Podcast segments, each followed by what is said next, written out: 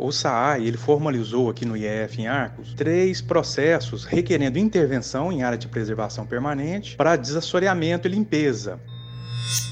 Ah, nós embargamos a obra porque ela estava sendo feita do lado ao contrário onde era o curso d'água. Ali nunca houve é, esse córrego Chico Félix. Qual foi a acusação? Nepotismo. Dia 22 de maio de 2020, eu ajuizei a ação penal contra a senhora Josiane e contra o senhor Edson Tadeu. Atribuo à vereadora Josiane a prática do crime de concussão. É, na verdade, se fala em ciclovia, né? Mas eu entendo que ali não é só uma ciclovia. As demais 49 foram lançadas ao chão, então nós tivemos a preocupação de analisar exatamente, tinham problemas, estavam com broca, estavam colocando em risco a população? E a resposta é não, não estavam.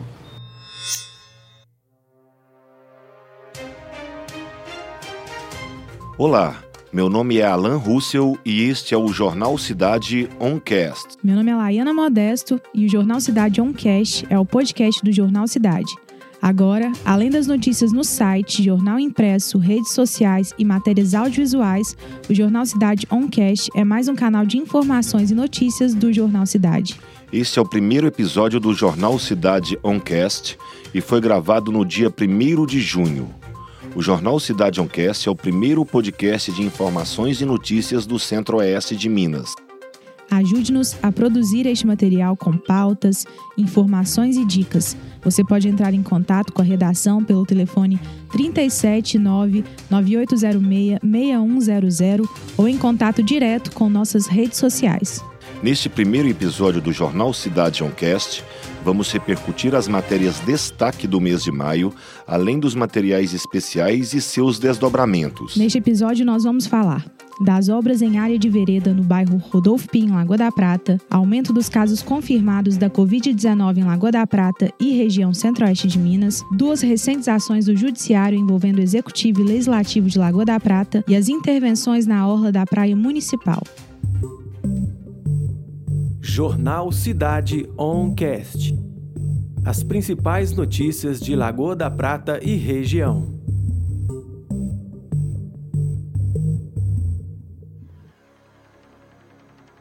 No dia 14 de maio, a redação do jornal Cidade recebeu diversas denúncias em relação a um possível crime ambiental na área de vereda do bairro Rodolfo Pio. O Alan esteve lá para acompanhar o caso juntamente com o Rafael Robatini. Conta pra gente qual que foi a situação, Alan. Pois é, Laiane, para quem ainda não sabe do que se trata, no dia 14 de maio, a redação do Jornal Cidade recebeu diversas ligações do pessoal, da população, informando que estava acontecendo uma obra, uma intervenção ali na vereda do córrego Chico Félix, próximo à Farlab, entre a Farlab e o novo bairro Rodolfo Pio. É, eu estive até o local, a gente viu uma draga de esteira trabalhando, fazendo uma drenagem, abrindo um canal ali na vereda e imediatamente eu entrei em contato com o secretário de Meio Ambiente, Alessandro Gabriel, para a gente se informar melhor a respeito do, do que estava acontecendo ali. O Alessandro disse que a obra era de responsabilidade do SAI e que não tinha as informações necessárias para passar para a gente, para falar para a gente exatamente o que, que estava acontecendo. Na quinta-feira eu entrei em contato com a dona Fátima Tavares, que é diretora do SAI, e ela no momento disse que não podia me atender, mas que receberia a gente na sexta-feira para falar a respeito desse trabalho que estava acontecendo e apresentar as devidas licenças e outorgas que permitiam o SAI a fazer essa intervenção no local. E aí, Laiana, na sexta-feira pela manhã, a Fátima Tavares enviou um áudio para a gente falando que não podia, é, não poderia receber a gente. E à tarde eu fui novamente lá na, na vereda próximo ao bairro Rodolfo Pio, e vi que a obra continuava e que a draga já tinha aberto lá centenas de, de, de metros de dreno. Nesse momento eu entrei em contato com o Rafael Robatini, que é o nosso repórter cinematográfico. Ele foi até o local, levou o drone e só com o drone, com as imagens aéreas, a gente pôde ter uma noção exata do que estava acontecendo ali. É, a gente muito preocupado, a população ligando, sem saber o que, que acontece. A dona Fátima não entrou em contato com a gente e a gente resolveu produzir aquele material especial que foi no ar na, na sexta-feira, no dia 15, que inclusive tem um trecho de uma ligação que eu fiz para a dona Fátima, perguntando ela se ela tinha é, as respostas para os nossos questionamentos e decidimos colocar a matéria no ar que é para justamente informar a população, para a população tomar conhecimento do que estava acontecendo ali. Vamos ouvir agora então um trecho da ligação que eu fiz para a dona Fátima Tavares, diretora do SAAI. Alô? Dona Fátima Tavares, boa tarde. É o Alan oh. Russell, é o Alan Russell do Jornal Cidade, tudo bem? Oi, Alan, tudo bem? É porque pela manhã eu havia ligado para a senhora. É... Oh, foi tão tumultuado você tá me ligando agora, tô, agora que eu tô almoçando, Alain. Pois é, essa foi a justificativa da dona Fátima após a gente tentar inúmeras vezes entrar em contato com ela. E nisso, na sexta-feira, o nosso material audiovisual foi para o ar. E com a repercussão desse material, logo no sábado pela manhã, os técnicos do IEF, que é o Instituto Estadual, Estadual de Florestas, que tem a sede regional aqui em Arcos, mas atende toda a região, eles tiveram conhecimento e entraram em contato com o pessoal da Polícia Ambiental daqui de Lagoa. Por quê? Porque os documentos apresentados pelo SAI ao IEF pedindo é, a solicitação para fazer essa intervenção, de acordo com o pessoal do IEF, era um documento muito raso e o que estava no documento era totalmente diferente da intervenção que estavam realizando ali na região de Vereda, que é uma área de proteção permanente. Pois é, e aí você, após essa repercussão, você também entrou em contato com essas partes, né, que embargaram a obra. Como que aconteceu?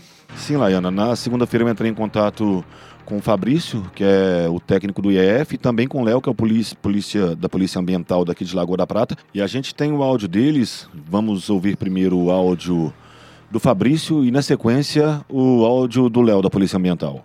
Pelo que eu tenho conhecimento, o, o SAAI ele formalizou aqui no IEF em Arcos três processos requerendo intervenção em área de preservação permanente é, para desassoreamento e limpeza. Se eu não me engano, é do córrego Chico Silveira, é, Chico Félix, sabe? Eu não estou com os processos em mãos, então não, não, vou saber te responder com muita precisão. É, mas esses processos ainda estão aguardando análise, sabe? Análise, a vistoria de campo então, a autorização ainda não foi concedida, mas tem os processos formalizados é, aguardando essa análise. Sabe? Aí, no caso, o IEF, que é o órgão competente para fazer a análise e emitir a autorização.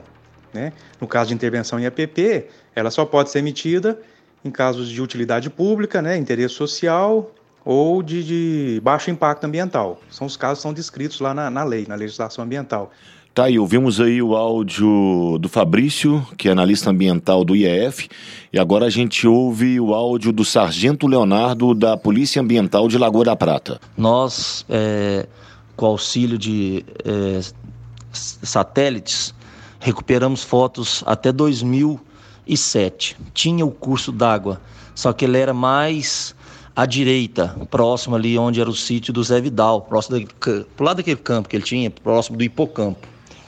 E de lá para cá aconteceu, é, a, o córrego foi assoreado, né? Aí sim ele se, aí ele se perdeu, perdeu o leito dele, entendeu? Então ah, nós embargamos a obra porque ela estava sendo feita do lado ao contrário onde era o curso d'água. Ali nunca houve é, esse córrego Chico Félix.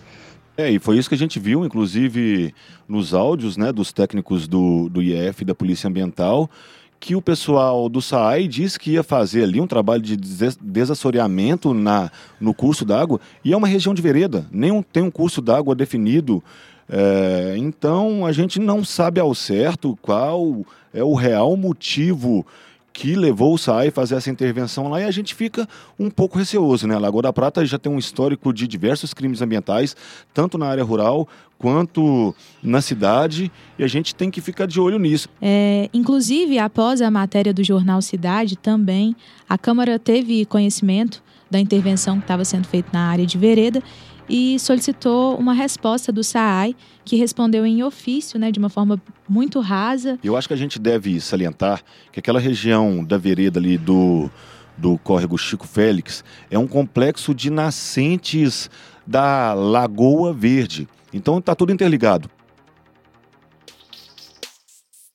Você, pessoa física, empresário ou agricultor, está precisando de dinheiro? O Cicobi Cred Prata tem as melhores soluções financeiras e linhas de crédito em condições super especiais. Entre em contato com uma de nossas agências em Lagoa da Prata, Japaraíba, Moema e Esteios. Nossos gerentes estão prontos para te atender.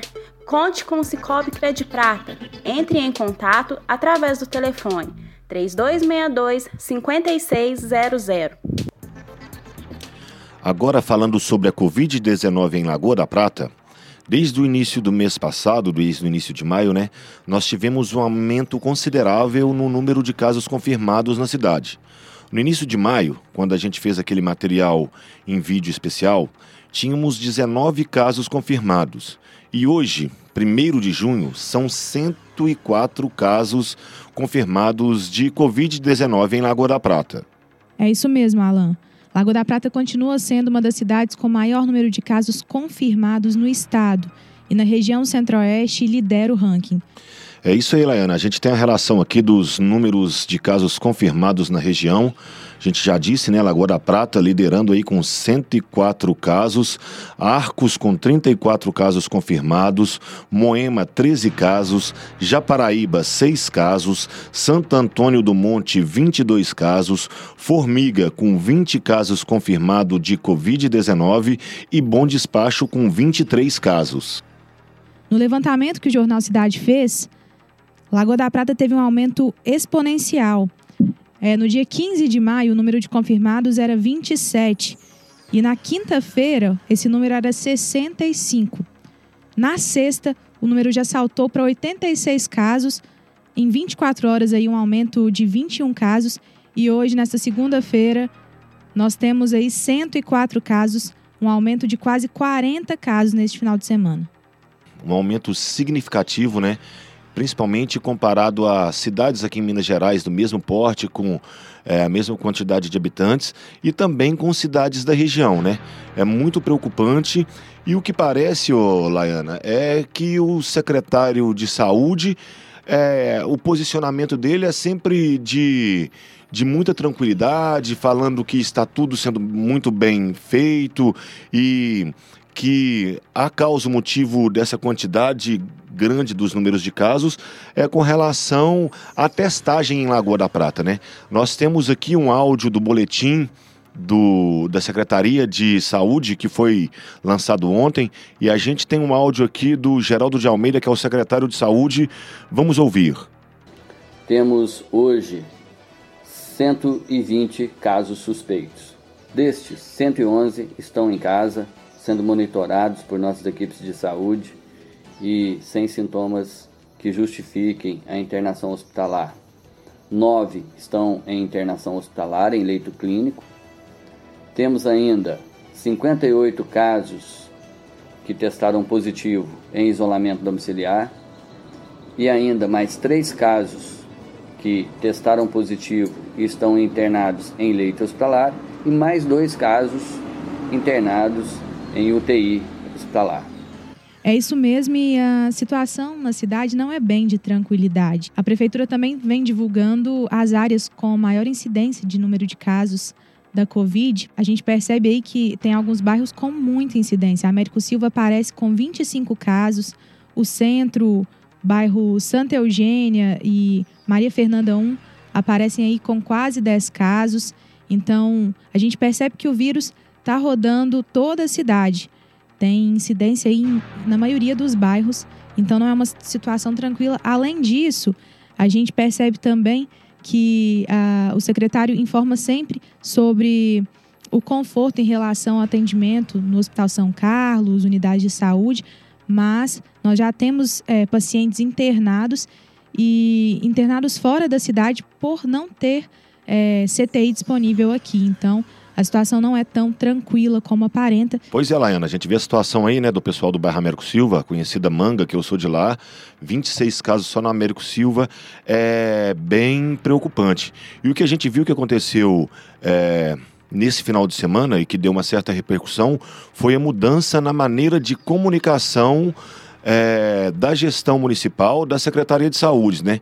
Eles lançaram um formato de boletim bem diferente, isso causou uma certa repercussão e agora o secretário de Saúde voltou atrás e está fornecendo também as informações dos números como era antes, né, dessa transformação e também com esse formato novo que causou muita confusão e uma falta de interpretação na cabeça da população, não é isso? É isso mesmo, muita gente comentou, né, após essa publicação, inclusive a influencer Deda Ladim, que é uma das é, percussoras aí na, na educação em, em todo o Brasil, foi uma das responsáveis por, pelo adiamento do Enem, ela fez bastante movimentação e inclusive comentou também na postagem da prefeitura, informando que a, a impressão que se tinha era que a prefeitura queria maquiar a informação. É isso mesmo, o secretário de Saúde Geraldo Almeida falou a respeito nessa mudança no formato de comunicação do boletim municipal de Covid-19. Vamos ouvir o que o secretário falou a respeito disso. Esse é um momento que fizemos algumas alterações no boletim, mas houve aí nas redes sociais uma fala de que tentamos maquiar alguma coisa e muito longe disso. A gente quer cada vez deixar a informação mais clara, mais transparente. Então, desde ontem, publicaremos dois formatos: o anterior e o atual, para que cada um leia e interprete da forma que melhor entender. É, o que realmente preocupa é essa tranquilidade das autoridades. Constantemente, durante todo o mês, o secretário demonstrou bastante calma, é, na hora de passar as informações da Covid-19 em Lagoa da Prata. No entanto, é, não condiz, porque toda a região centro-oeste, é, ele inclusive sempre fala sobre a questão de testes, mas a gente percebe, como a gente faz a cobertura na região, que o número de testagem é, é bastante interessante nas cidades vizinhas, então, para mim, isso não é uma justificativa. E, além disso, Lagoa da Prata aparece muito superior em relação ao aumento exponencial de casos. Então, a, trazer, essa, trazer essa tranquilidade não é a melhor forma, né, Alan? Isso, e voltando a falar no, no formato de comunicação da gestão, é, a gente que acompanha direto né, o, é, informações de outras cidades, é, em Lagoa da Prata, aquele modelo adotado na última sexta-feira foi o único. Eu nunca, nunca é, vi nenhuma outra cidade se comunicar com um boletim daquela maneira. Foi muito estranho mesmo, mas rápido a população já se manifestou e a secretaria voltou atrás, informando também como era no boletim anterior. Uma coisa que eu acho que a gente deve salientar, que é uma peculiaridade daqui de Lagoa da Prata, é que entre a nossa população há um número muito grande de profissionais que trabalham com vendas em atacado em diversas partes do Brasil. Então, isso é preocupante, porque vem muita gente de fora, de todos os cantos do país, para cá e corre o risco dessas pessoas terem infectados onde elas estavam trabalhando e trazer esse vírus para a Lagoa da Prata, né? A, o secretário de Saúde informou também que voltou a montar as barreiras sanitárias nas, nas entradas da cidade, nos trevos, e isso é interessante, né? Porque é muita gente, principalmente essa semana, muita gente de fora vai estar chegando, esses trabalhadores que trabalham com vendas, e a gente tem que ficar de olho. É, é interessante mesmo essa medida da Secretaria de Saúde e as medidas restritivas de todo o comércio, toda a população devem continuar de uma forma muito cuidadosa, porque é preocupante. Desde o início do mês, esse número aí triplicou. Imagina, no, no dia 1 de maio eram 19 casos. Ontem, a gente tinha aí 104 casos confirmados, então a situação é muito preocupante Lagoa da Prata. Agora a gente vai tratar um assunto aqui, um assunto de justiça, que na real são dois assuntos, né? Uma ação civil pública contra o prefeito municipal Paulo Teodoro, que no caso ele já foi inclusive condenado pela prática de nepotismo, né? Essa ação foi movida pelo próprio Ministério Público e a denúncia partiu da Câmara Municipal de Lagoa da Prata. E tem também o caso da ação penal contra a vereadora e presidente da Câmara, Josiane, protetora dos animais, né? A gente vê aqui que o Ministério Público está na cola tanto do Executivo quanto do Legislativo Municipal. Pois é, a política em Lagoa da Prata está dando o que falar e está dando trabalho aí para a justiça. A gente fala sobre o que em executivo, legislativo, executivo primeiro, né? Vamos falar sobre, sobre o executivo, né? É, esse processo ele ocorreu em 2017, como eu, como eu disse, foi uma denúncia da Câmara Municipal. O Ministério Público abriu né, uma ação pública, uma ação civil pública contra o prefeito pela prática de nepotismo. E no finalzinho de abril agora, a juíza Giza Gadelha condenou o prefeito municipal por esse caso de nepotismo. A gente tem um áudio aqui do promotor, doutor Luiz Augusto Rezende Pena, que ele explica direitinho o que, que aconteceu. E vamos rodar esse áudio aí. Houve a condenação? Houve. A partir de quê? A partir de uma ação ajuizada pelo Ministério Público, não me recordo anos, se foi 2017, já não, não me recordo mais. É, qual foi a acusação? Nepotismo. Por que nepotismo? Porque eu entendi que a, a nomeação de uma irmã para ocupação do cargo de diretor auditor da saúde, também não me recordo ao certo se o nome do cargo é exatamente esse, é, estava sendo feita em desvio de finalidade, porque a irmã do prefeito não possuía absolutamente nenhuma qualificação para a ocupação é, desse cargo, certo? Então, houve a condenação, a condenação foi fruto de uma ação ajuizada pelo Ministério Público. O prefeito foi condenado, foi condenado ao pagamento de uma multa civil no valor de cinco vezes o subsídio, não, não me recordo aqui se dele ou da, da, da, da irmã, à época, é, cinco vezes o valor desse, desse, desse subsídio. É, a sentença não, não transitou em julgada, cabe recurso. O prefeito não, for, ah, não foi decretada a inelegibilidade do prefeito, e eu não vou recorrer da decisão nessa parte, até poderia, por entender que a, de, a sentença foi suficientemente motivada. É, esse áudio que a gente ouviu aí foi de uma live que o promotor fez com o Júnior Nogueira, do jornal O Papel, e ele gentilmente cedeu esse material para a gente. Pois é, desde o início do mandato, dos dois mandatos, o prefeito Paulo Teodoro vem aí passando, sofrendo diversos processos, é, inclusive alguns né, é, já em segunda instância, esse já em condenação. É, infelizmente, é uma situação que tem sido corriqueira aqui na cidade, né, Alan? É, até meio vergonhoso para a população, né? Mas o bom é saber que o Ministério Público está de cima e uma hora ou outra é, ele vai ter que pagar por esses atos, né? igual nesse caso ele já foi condenado é, e é esperar para ver. E falando do Legislativo Municipal, a gente tinha citado anteriormente, né? A vereadora Josiane, protetora dos animais, que é presidente da Câmara, ela agora responde por uma ação penal. Essa ação penal, ela foi motivada a partir de denúncias de ex-servidoras da, da Câmara, né? que apresentou à Câmara e falou também em exclusividade para a gente a respeito de um suposto assédio moral que elas vinham sofrendo por parte da vereadora, né? E lembrando, Alan, que o que motivou o MP a instaurar o inquérito foi uma reportagem do jornal Cidade, né? É, foi graças aí à apuração do jornal que o Ministério Público teve conhecimento do caso. Sim, inclusive a gente tem um áudio do Dr. Luiz, que ele deixa isso bem claro. E foi a segunda vez, né, Laiana, que a gente, de uma certa maneira ou de outra, pautou o Ministério Público. Vamos ouvir agora o áudio exclusivo dessa vez que o promotor deu para a gente a respeito desse caso da ação penal contra a Josiane, protetora dos animais. O caso da Josiane foi uma atuação minha de ofício, ou seja, não chegou ninguém aqui para me denunciar esse fato.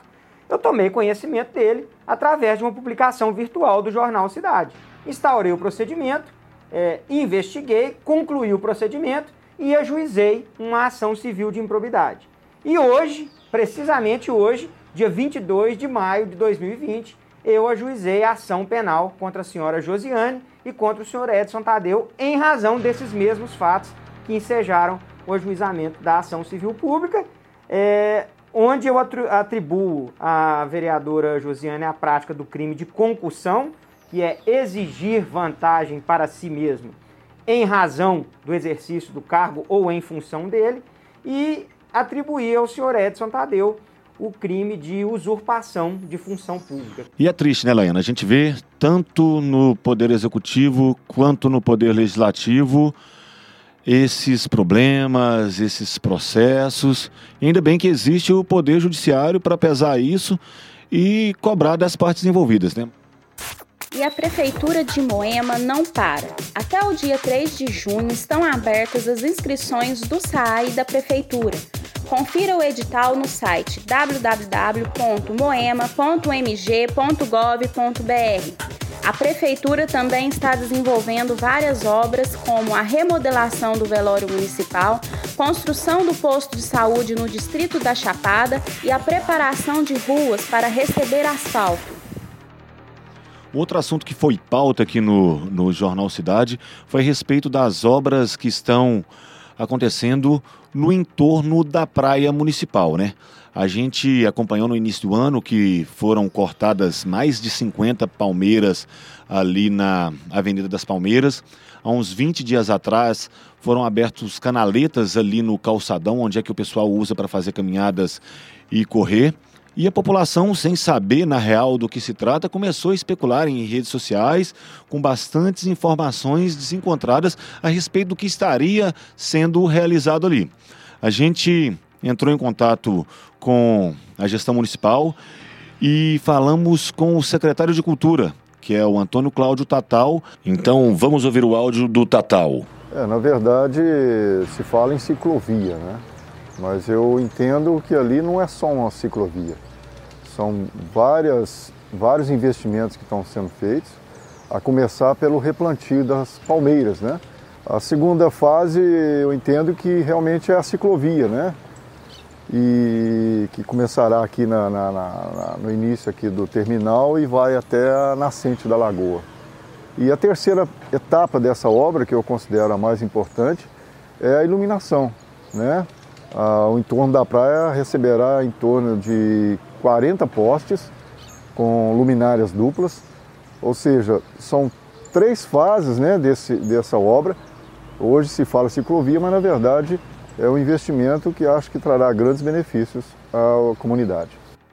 E a gente também conversou com o Frederico Muchon, que é mestre em ciências ambientais, e ele foi o responsável por fazer um laudo técnico a respeito do corte das palmeiras é, no mês de fevereiro, né? Como eu disse anteriormente, foi um assunto que repercutiu bastante, né, Laiana? Inclusive com a população realizando um abaixo assinado para cobrando uma postura mais transparente da gestão municipal com relação ao corte dessas palmeiras e tudo que envolve a praia, a lagoa e ao Parque Municipal Francisco de Assis. Pois é, a gente acompanhou essa repercussão é, desde o início, desde o abaixo assinado, a gente também repercutiu é, esta ação aí da população.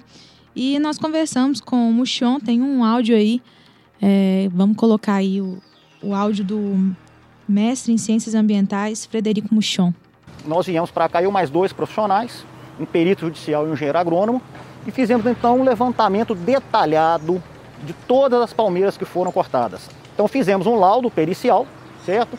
Para a gente ter a certeza seguinte, olha, a alegação que estão dando, estão tirando as palmeiras porque estão mortas. Então nós passamos uma por uma das 52 palmeiras que tinham licença para ser suprimidas. Dessas 52, 49 foram lançadas ao chão, três não foram. Uma está mais atrás, onde nós estamos aqui fazendo essa filmagem, e duas mais próximas ao Tropicália, lá na ponta, perto do Centro Cultural, certo? As demais 49 foram lançadas ao chão, então nós tivemos a preocupação de analisar exatamente, olha, tinham problemas, estavam com broca, estavam colocando em risco a população? E a resposta é não, não estavam. É, o que a gente, e eu como cidadã, é, vizinha ali da praia municipal, eu moro bem próximo à região, frequento diariamente a, a orla da praia para atividades físicas, assim como centenas de moradores.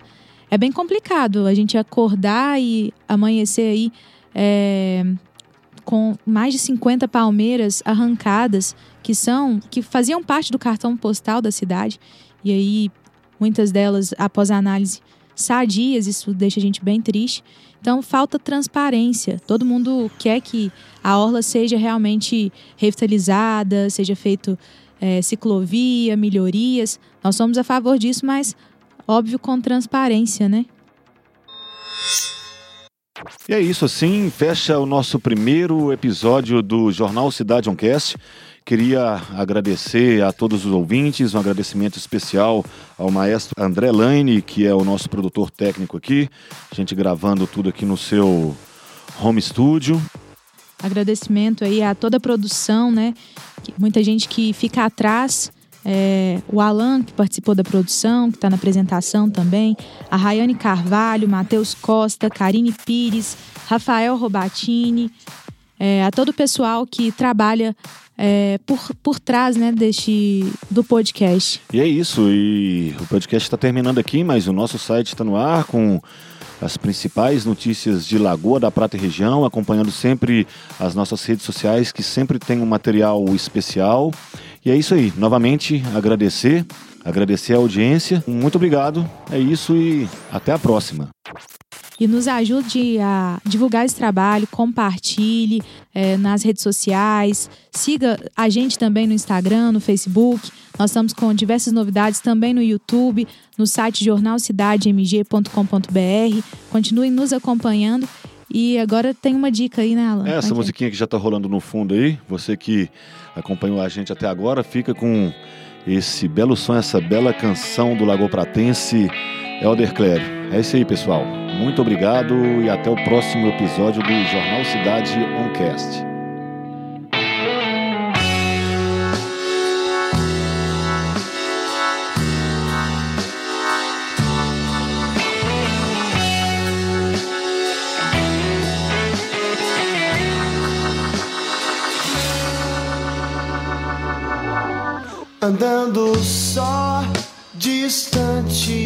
Eu vejo as luzes de uma cidade antiga. Eu sinto a noite negra nos meus olhos negros. E eu ouço o eco dos meus passos no chão.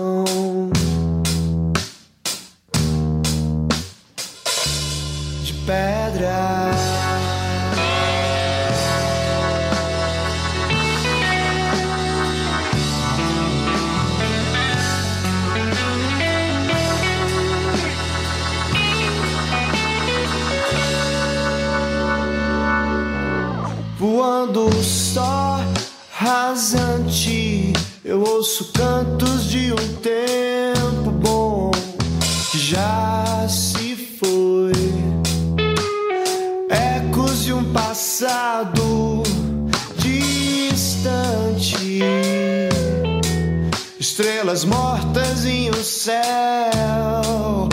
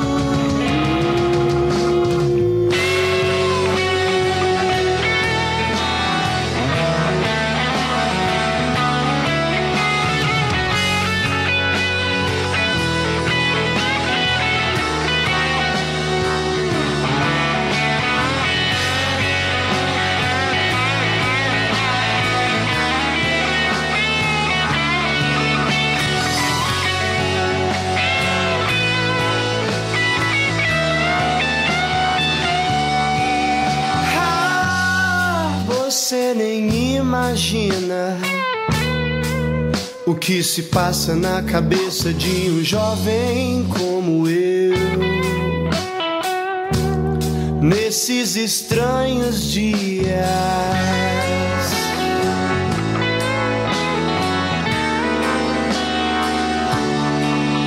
Ah, você nem imagina o que se passa na cabeça de um jovem como eu. Você não vê as cores que eu vejo, nem ouve os sinos que eu ouço tocar.